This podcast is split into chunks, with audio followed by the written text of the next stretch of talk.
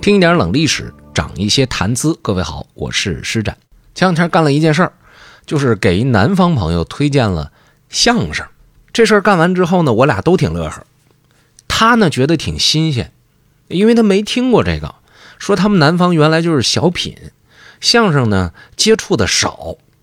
然后我为什么开心呢？你看，我介绍了一种艺术形式给我的朋友，他能喜欢这事儿，我挺开心的。但是紧接着就出现了一些问题。身为南方人呢，他有一些基础的东西他听不懂，哎，我就没事呢，就得给他讲一讲啊，这是什么，那是什么。而在这个过程当中，就碰到了一些过去我在听这些曲艺呀，听这些评书相声啊。啊，包括看这个艺人回忆录的时候，不太懂的名词儿，还有呢，就过去理解错的一些理念，很零碎，那星星点点的，时不时的能想起来，时不时的想不起来，也没法做节目。正好今天就借着这个机会，呃，梳理出来几个和朋友们一块分享分享。我们先来说这个学徒这个事儿。之前在节目里呢，咱说过，过去讲究。说学徒是吃住在师傅家的，这事儿不分南北啊，不分南北，吃住在师傅家。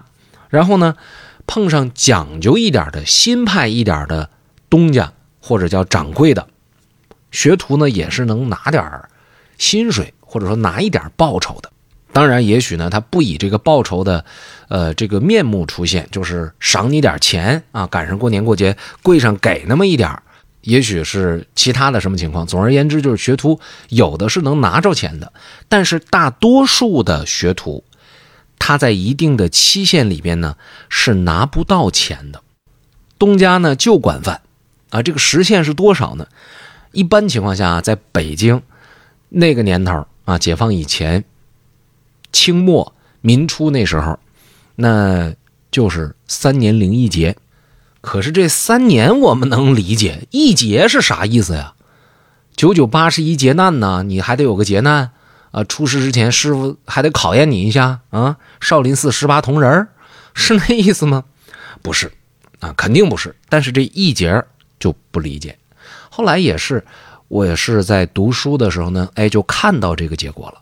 所谓的一劫，它是指这三年过去之后，第四年的。五月节，也就是端午节，没到半年，但也相当于半年了。三年零一节，接近于三年半。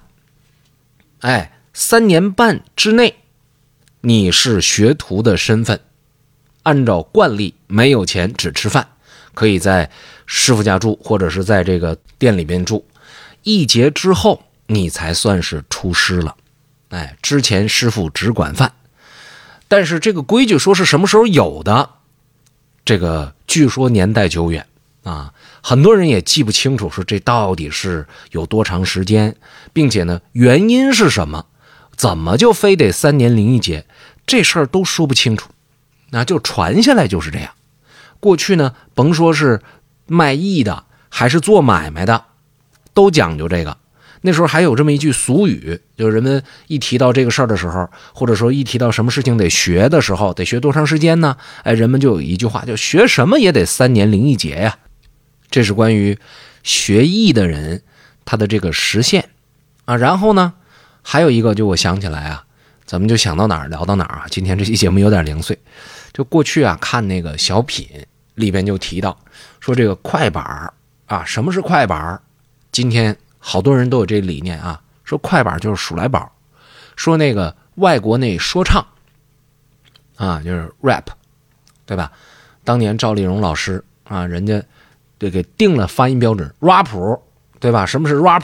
就是快板。什么是快板？就是数来宝。其实呢，这么分有那么一点点的粗糙，就是这两种表演形式吧，它还是有细微的区别的。要说起来呢。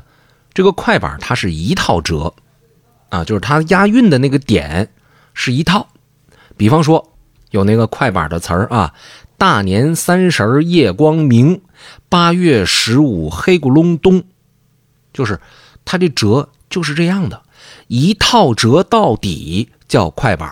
哎，你就是弄出五百句，它都不变折，用中东折就用中东折，用前言折就用前言折，用这个怀来折、发花折不变。哎，多少句都是这玩意儿。而这个数来宝呢，就是不一样了。数来宝是什么呢？数来宝是顺口溜。你看啊，二月二，三月三，王禅老祖下高山，这用的是前言折，对吧？再往后呢，说王禅老祖真有份，收一个徒弟叫孙膑，这就是人臣折了。然后孙膑爷爷下山早，下山带着几宗宝，就变成窈窕折了。啊，刀子、剪子、月牙刀，你他这是顺口溜，它不是一套折，它不是那么直接。很规范的这么顺下来的，这是快板和顺口溜之间的这个差别。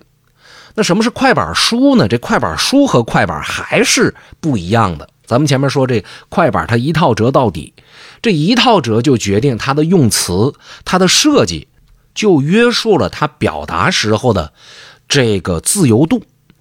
那么快板书呢，就是在里边加上口白啊。啥是口白呢？嗯，怎么说呢？就是对话的词儿啊，非这种合辙押韵的词儿以外的一部分。您比方说啊，有这么一个作品，叫什么呢？他这么说啊：“有一乘滑竿正在下山坡。”就是一个人说的。哎，马上有一搭档就得问了，说什么叫滑竿啊？然后他自己还得解释，这就是一种交通工具，干什么用的呢？爬山坡用的啊，又叫爬山虎，俩人弹着。哎，不不是，俩人抬着弹着，那是那是古筝了，就是俩人抬着，哎，这个叫这个滑杆哎，然后他接着再往下，再往下说，就是他在那个快板里边呢加上一些道白，说这就是快板书。那我们能够看得出来，一个比一个更加的详细，对于事件的描述，那它一个比一个更准确，所以呢。你看这个难度，最开始应该诞生的是数来宝，啊，然后后面呢是快板它就更难一点儿，呃，它的这个规范度也更更高一些，然后再往后呢是快板书，这个讲述的更加的细致一些，啊，这是快板呃数来宝和快板书之间的差别。那我们接下来讲一讲这个 rap 啊，说唱 hip hop，他们之间的这个区别。就不是历史节目了，是吧？好好，我们把这个先放在一边啊，咱们就接着说这个曲艺里边的一些小小的历史。过去呢，我记得啊，我曾经好像看过这么一个相声段子，说是特殊时期有一些传统的剧目呢不让演，就只规定得演几个新剧目。但是呢，观众往往呢，他对新剧目的认可需要一定的时间。那个年头呢。北京还有专门卖演艺、卖票的那种茶馆你说不让演老剧目，观众他熟悉的，呃，会为这个、这个、这个表演付费的这些项目不能演出，拿出来新项目，很多人听不惯，不愿意为这个付费，他不习惯嘛，对吧？我们之前也曾经和大家说过，许多的段子呢，它都是传承了很久很久，很多人都说，无数人的经验。和经历和记忆填充了这个段子，优化了这个段子，让这些段子呢变得更加的精彩、好听、精致。在里边呢有很多的设计啊，这样的段子呢好听。京剧也是这样，很多传统的戏曲都是这样。人们对这个熟悉，他喜欢习惯，然后一出新段子，这个茶馆就比较着急，因为观众不买这个账啊，那怎么办？那这茶馆呢就就不赚钱。不赚钱呢，老板就着急呀，是吧？你这这个，我我这这么大的投入没有产出，可是呢又不让演那个传统段子，怎么着呢？哎，这时候就有一些比较灵活的艺人，头脑比较灵活的艺人，他们呢就把这词儿啊就给改了，呃，什么原来的什么小武艺啊、三峡剑啊，不是不让说吗？对不对？好，那么我们把这个名儿。改成现在让说的这些段子，然后我们把里边的人儿把它换了，这个呢名字没毛病，对吧？那里边的人物也是新派的人物，对吧？这个戏报上去，这就算是新的作品了，是不是？至于说我这里边的情节像不像过去的什么小武艺呀，啊，像不像什么杨家将啊？那这个不是创作的问题吗？哎，有一些比较活络的人，他就用这样的方式来进行演出。这种事情呢，在我上初中的时候，嗯，在出版市场上特别常见。今天各位可能能够在网上看得着那种老的照片，还有呢。那年头流行什么呢？流行这变形金刚啊。但人变形金刚这个 IP，今天讲 IP 这个概念，这个形象，这是人外国的。你要再出一个变形金刚呢，恐怕呢，就是第一，你编故事的能力有限；另外，你不具备那样的思维，对不对？而且人家变形金刚是怎么发展起来的？我过去做过节目，它背后是产品逻辑，人家卖的是玩具，动画片是给玩具配套的。啊，咱咱们这边的艺人和咱们这边出版者，人家不会那个，没有那玩具，那怎么办呢？哎，于是呢，就和老故事结合，这样就出现了什么呢？说红蜘蛛啊，霸天虎的那那个，就是现在叫狂派啊，那典型的反面角色出家了，是吧？披着一袈裟，后面少林寺，阿弥陀佛，放下屠刀立地成，机器人佛。还有什么威震天大战孙悟空啊，啊，擎天柱大闹天宫啊，大战雷神三太那个哪吒三太子啊，等等等等，就这些这个混搭的东西，哎，就在那时候就出现了。那么出现之后，这个就相相对比原来的在变形金刚冲击之下卖不动的什么大战哪吒三太子，相对比原来的那个可能卖的就更好一点。哈利波特不也有吗？是不是也不知道谁写的《哈利波特与七个小矮人儿》《哈利波特和一碗麻辣烫》《哈利波特与矿泉水瓶子的故事》？是不是这不也有啊？这个都是为了生存，都为了生活下去。哎，所以当年脑子活络的人也特别多，他们就把那个作品就给改了。改过了之后，哎，能演了。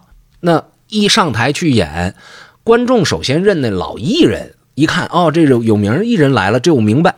然后再一上台一看，哦呦，这东西虽然说名变了，但这里边的内核没变，对吧？哎，你你举个例子来说，说谁谁谁，一见公主到令箭啊，不如本宫洗心间，站立宫门叫小番。假如啊，假如是这么个词儿，你给他改一下，一见，嗯，神奇女侠到令箭，是吧？不由得本复仇者洗心间，站立。那个复仇者大厦门前，那叫蜘蛛侠，这不这就这就这玩意儿，那他们就得靠这个。我小的时候看过这样的段子，相声段子，他就拿这个去说，大伙笑啊，觉得挺好玩。但事实上呢，根据我看到的这些，呃，老艺人们的回忆录啊，他们的口述历史，这个在当初这是真事儿。茶馆为了活下去，艺人们为了活下去，他们就得转换思维，啊，来从事这样的演出，啊，也确实有些人在那几年呢也挣着钱了。就像这两年呢，非常流行一句话，说是啥环境都有人挣着钱。那有的人这个生意做的一般，但有的人他还真是挣着钱了，就是看你的你的这个思维呢能不能符合现代这个时代啊新的环境啊，这是由嗯。曲艺的发展啊，谈不上发展了，就是曲艺过去的那星星点点的一点小知识，引发今天我们这期节目里边所谈到的这些。好嘞，时间关系啊，和朋友们可能也就聊到这儿了。最后呢，向大家介绍施展的这个新米团，这是独立于施展冷历史的会员节目啊，就五百个历史书没告诉你的真相，独立于这个会员节目之外的一个篇章，一个精品节目的体系。最近一段时间以及未来的一段时间里边呢，都准备接着讲国民党的呃高级将领在解放战争时期，包括在抗日战争时期，他们的一些人生选择，包括他们的人生经历，呃，怎么成长的，怎么转变的，为什么会在一些重大的历史节点上去做出当年他们的选择，而他们的这些做法又对中国的历史。